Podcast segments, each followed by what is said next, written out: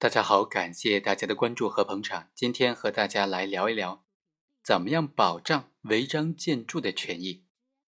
根据城乡规划法的相关规定呢，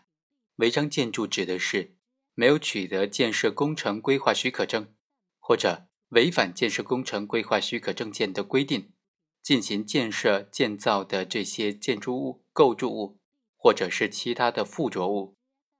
违章建筑呢？从区分上，它有两种：程序的违建和实质的违建。程序的违建指的是建筑物的建造上没有总体上违反城市的规划，但是建造者呢，他没有依照一定的程序申请建筑许可。所谓的实质违建指的是建筑物已经违反了城市规划，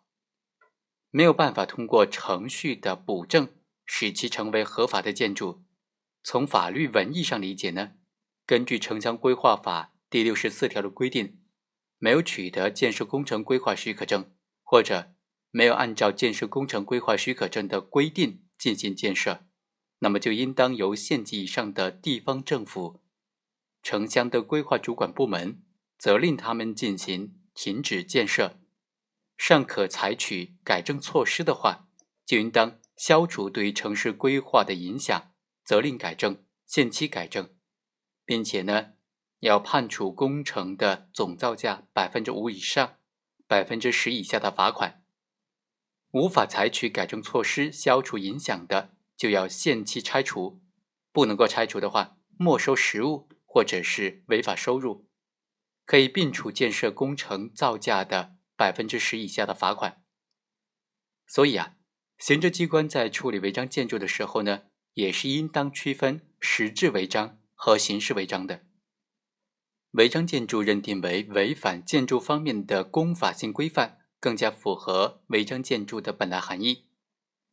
只有先行通过行政机关进行认定和处理，人民法院仅仅能够对它进行监督，而不能够取而代之认定它是违章建筑。第二，违章建筑不能够适用物权法第三十条的规定。因为事实行为成就取得所有权，有的观点认为事实行为是否成就主要是事实判断的问题，而违章建筑建筑是否违章、是否违法，主要是价值判断的问题。两者的性质不同，判断的标准不同。违章建筑虽然违反公法性规范，但建造的人仍然能够自行建造行为完成之时就取得了所有权。但是呢？因为建造人没有经过批准擅自的建造，相关行政机关可以依据相关的法律规范，对违章建筑作出拆除乃至没收的决定，从而使得建造人失去所有权。这是物权受到公法限制的必然结果，但是这并不意味着违章建筑从一开始就是没有所有权的。在被拆除或者没收之前，建造人的所有权。应当获得法律保护，可以作为交易的客体，可以成为侵权法保护的对象。这种观点呢，不少人都认同。但是我们认为啊，尽管这个观点将建造人在建造建筑物的时候必须取得相应的地权，比如说建设用地使用权或者是宅基地使用权作为前提，但是这种观点呢，仍然是值得商榷的。首先。违章建筑人如果依建造而取得所有权，并非以审批为生效要件，意味着根据城市管理法第六十四条的规定，给予限期拆除或者没收就于法无据了，这就直接构成对所有权人的侵害，和立法精神是相悖的。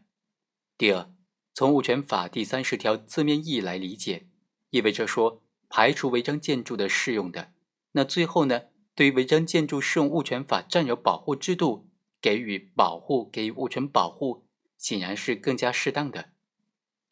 在我国，这个违章建筑不仅包括通过这种非法方式取得的建设用地使用权基础之上建造的建筑物，也包括建筑和其他的这个构造物全部或者部分不符合规划的要求。所以啊，对违章建筑如果一概不予保护，不利于定分止争，维护正常的财产秩序。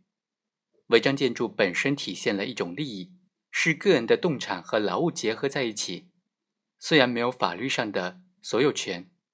但是呢，公民享有的财产之外的利益，是在法律上应当受到保护的。另外，某个建筑物或者构筑是否为违章建筑呢？需要由国家机关依照法定程序来认可认定，任何人都不能替代有关国家机关做出的判断。即使已经有国家机关认定为是违章建筑，在没有经过法定程序做出拆除决定之前，任何人都不能够随意的拆除或者破坏他人的违章建筑。在某种情况之下呢，违章建筑人是可以通过补办手续的方式，从而取得合法权利的。好，以上就是本期的全部内容。本文的内容呢，来自于杜万华所主编的。最高人民法院物权司法解释一的理解和适用。好，感谢大家的关注和捧场，我们下期再会。